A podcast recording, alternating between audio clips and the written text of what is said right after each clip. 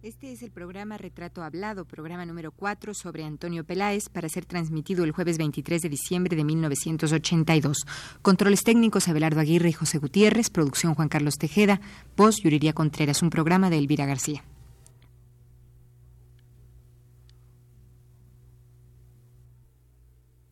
Radio UNAM presenta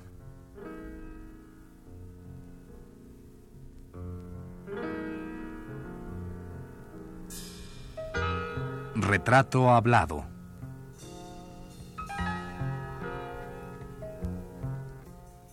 Antonio Peláez. Un reportaje a cargo de Elvira García.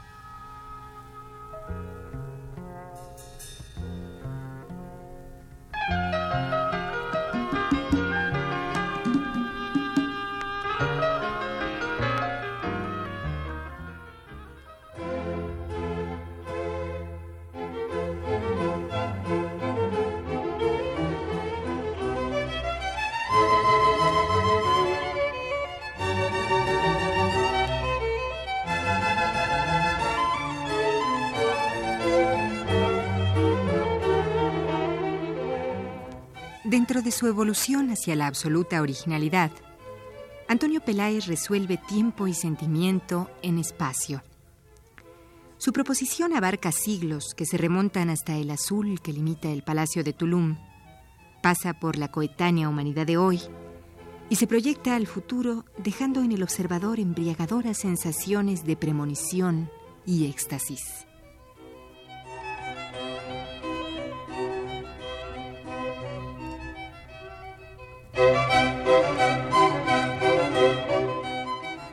Porque al constatarse tan admirable síntesis, se comprende que la pintura no podrá detenerse. Cada pintor que lo es de verdad le otorga lo que exclusivamente sabe, que no existe más que dentro de sí mismo.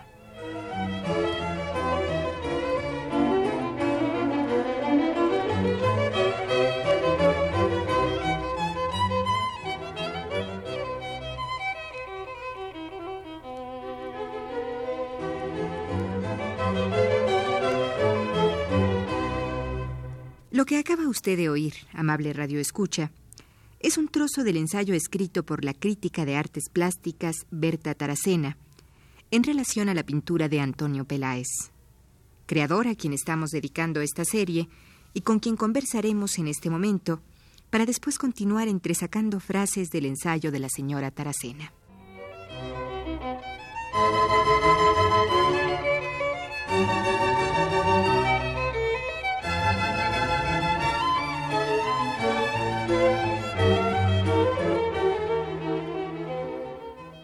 ¿Cómo veías esa primera exposición, el arte figurativo y todo esto? Pues la veía conmovedora. Eh, pues en ese momento hice todo lo que podía dar de sí. Y hay cuadros que no me parecen mal vistos ahora.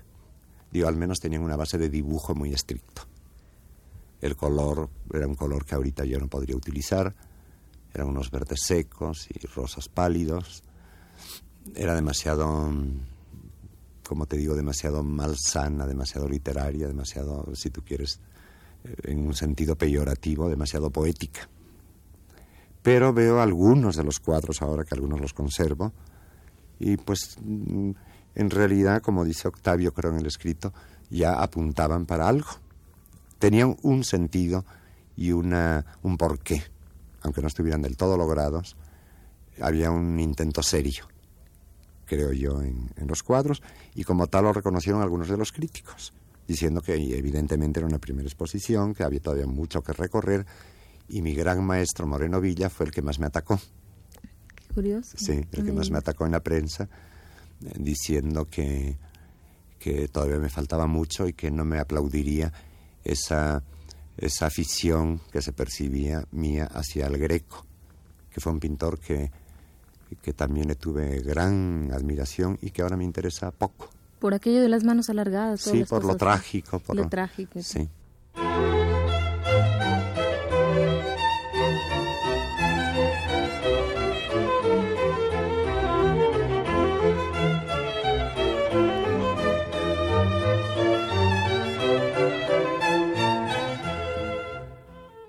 La construcción siempre legítima de los primeros cuadros de Antonio Peláez, escribió Berta Taracena en el año de 1973, legítima en cuanto que emanada del conocimiento de la geometría, presenta dos primeros planos alternativos de texturas o caligrafías para dejar al fondo el espacio límpido y activo que ahora es su característica.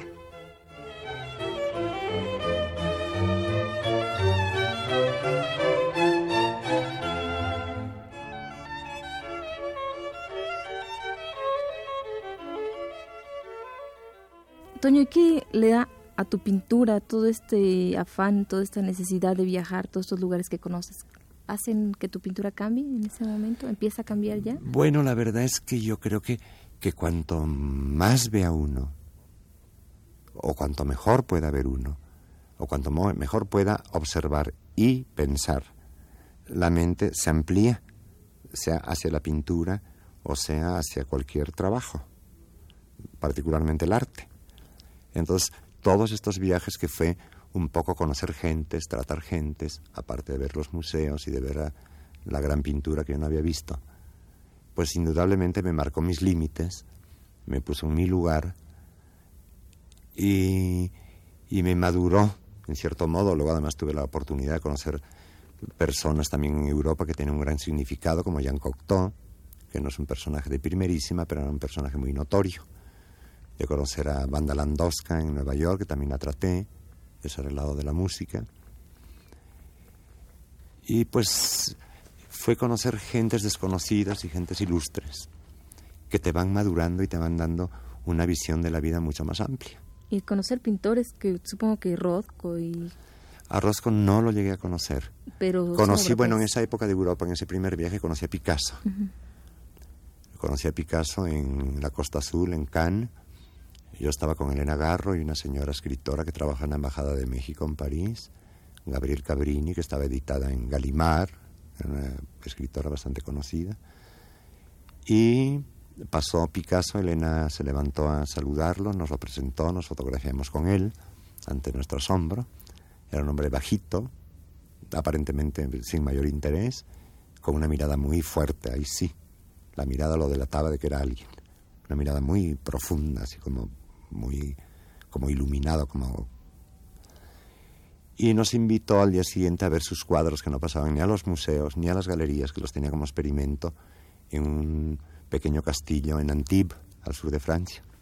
Y él ahí estuvo enseñándolos y platicando y bromeando. Era un hombre con, aparentemente, porque lo traté poco, pero era un hombre con una gran vitalidad y un buen humor. Y por supuesto, pues el, hablar con Picasso y el tratar y el conocer a Picasso, pues era muy...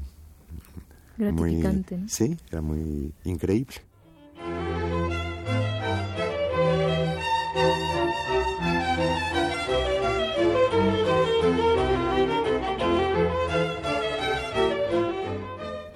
Y acerca de la luminosidad, de la luz que entra por los cuadros de Peláez, Berta Taracena dice,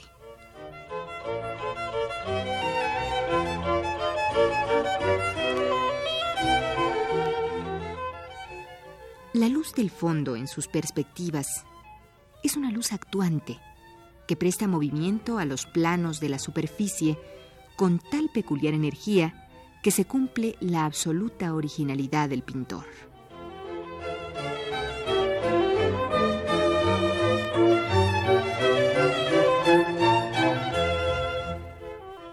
Y remata Berta Taracena.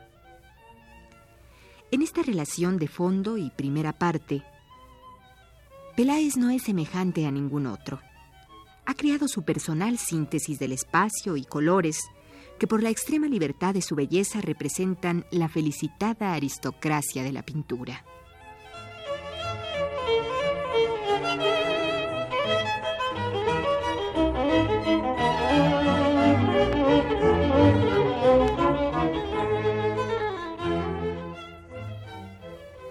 Dejemos hasta aquí el texto de la crítica de artes plásticas y vayamos a escuchar a Antonio Peláez.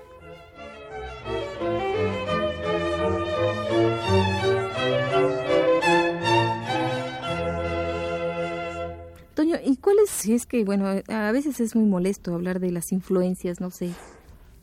¿Cuáles son las influencias que empiezan ya así como a hacer mella en ti, en tu obra? Bueno, a nadie le gusta contestarlas, a mí me da igual, porque no conozco ningún pintor que no las tenga.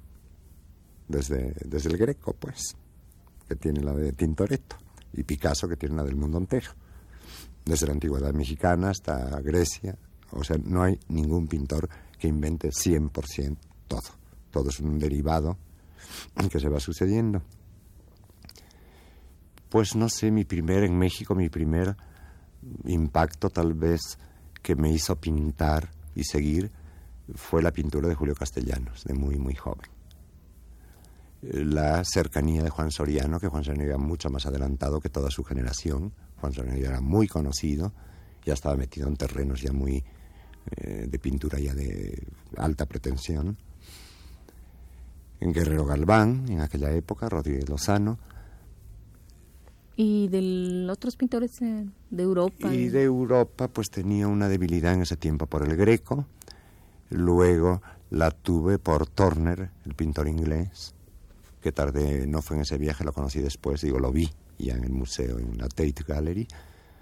Especialmente por Turner, Velázquez como clásico, me, me sigue interesando. Y luego pues ya pasé a otro género de pintura, que eso más bien me lo brindó Nueva York por Rosco particularmente, por en México por Clemente Orozco y qué duda cabe, en primer lugar en México para mí Tamayo. Para mí Tamayo también me dio consejos, ya, ya bastante adelante, me dio consejos que me sirvieron muchísimo. Eh, y su pintura y sus puntos de vista sobre la pintura fueron para mí yo creo que muy diametrales. Este es el otro personaje que, del que yo te hablaba hace un rato, que influye definitivamente en el giro que ha de, dar tu pintura posteriormente, ¿no? Que él te, te dice, te sugiere de alguna manera que tú te pongas en blanco. En algún momento en París, cuando Rufino estaba pintando el Prometeo para la UNESCO, yo mm, lo ayudé unos días, pero no a pintar, a mojar las paredes antes de que él pasara a pintar trepado en un alto andamio y yo padezco un poco de vértigo. El trabajo era muy simple el que tenía que hacer porque no era pintar propiamente, sino ayudarlo a manipular todo. Y luego a veces nos íbamos a comer y platicábamos así muy, muy amistosamente, muy espontáneamente. Y cada y cuando iba a mi estudio en París a ver lo que estaba haciendo y un día me dijo, yo mira Toño, no te quiero molestar, pero todavía tienes que simplificar tu pintura porque todavía le quedan dosis de literatura. Yo en ese momento estaba ya saliéndome del realismo pero sí era figurativo. Entonces me dijo, Toño, ¿por qué no haces un ensayo con todo valor y bajas tu pintura, bájala hasta cero? Quítale los temas, haz naturalezas muertas, lo más simple que se te ocurra y con un mínimo de color. Y de ahí vuelve a partir de nuevo. Y me sonó tan lógico y lo entendí tan bien, no porque me lo dijera Tamayo, sino porque me pareció una verdad que yo no acababa de encontrar, esa simplicidad. ¿Y alguna vez Moreno Villa te, puso a hacer esos ejercicios de, naturalezas muertas? Bueno, pero era en otro terreno, porque yo este terreno, en el momento que Tamayo me dio algún simple consejo y muy sabio, yo ya estaba mm, saliéndome ya de lo figurativo, ya estaba, es el, el eslabón entre lo figurativo y lo abstracto, este momento que, que Tamayo me dijo que me simplificara. Y lo que pinté ya tenía casi que ver con lo abstracto eran filas de botellas, filas de candeleros, filas de objetos verticales sobre una horizontal, todos en ocres, en tierras, sin color. Además ya había todo un camino de por medio y, toda pues, una reflexión. Había trabajado mi vida entera. Y con, con, todo ese ejercicio casi de taller que hice, llevé a cabo mi, primera exposición en París, que en definitiva fue la que tuvo mejor crítica. Porque entendieron que deliberadamente estaba yo buscando esa simplicidad y ponderaron la austeridad de color y la austeridad de composición y, salió inclusive entre, entre las diez mejores exposiciones en tres meses.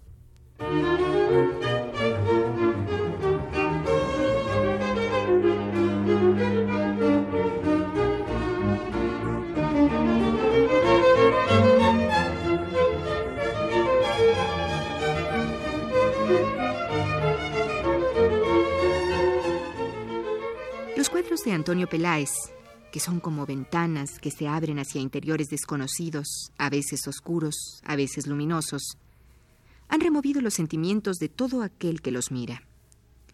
Si usted, amable radioescucha, pudiera mirarlos ahora, tal vez experimentaría el mismo sentimiento.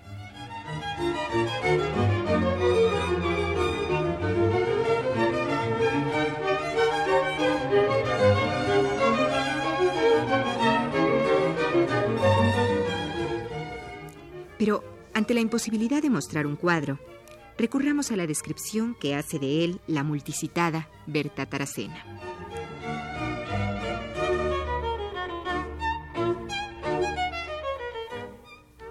Derrotado el muro, la representación del espacio prístino y activo se ha convertido en característica predominante de esta etapa de su pintura. Aún la gran torre, filigránica e irrisada, de uno de sus cuadros monumentales, deja triunfar al fondo del profundo cielo del espacio azul, confirmando la intemporalidad del hombre por su capacidad de sustraerse a la pared.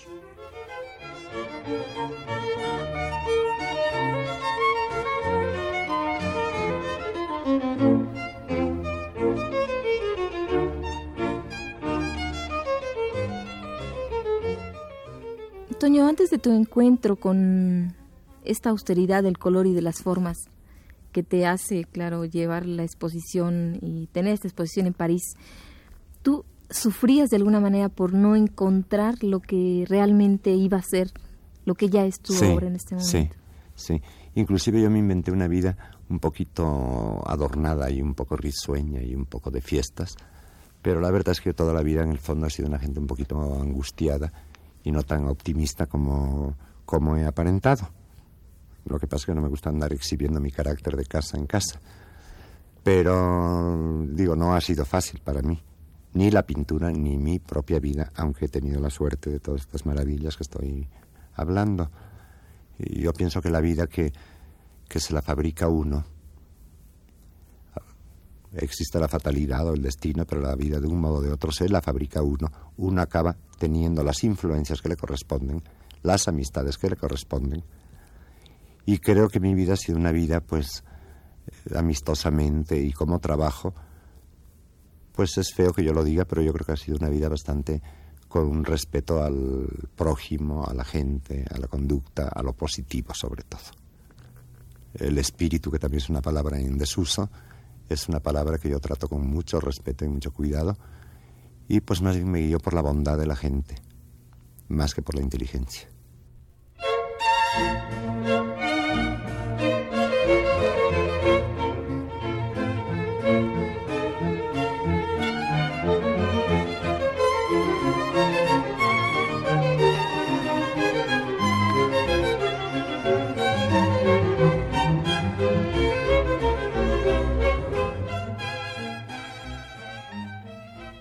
Fue la cuarta parte del programa dedicado a Antonio Peláez. Le invitamos a escuchar la quinta y última el próximo jueves a las 22.30 horas. Gracias por su atención.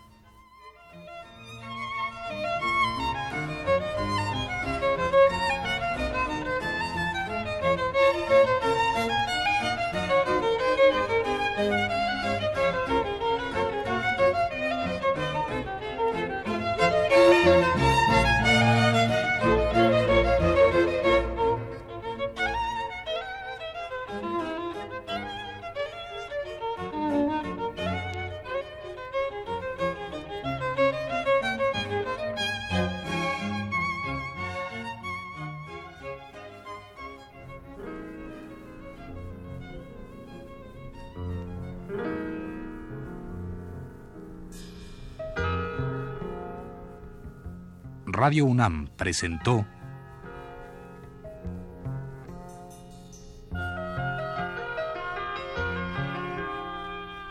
Retrato Hablado. Antonio Peláez.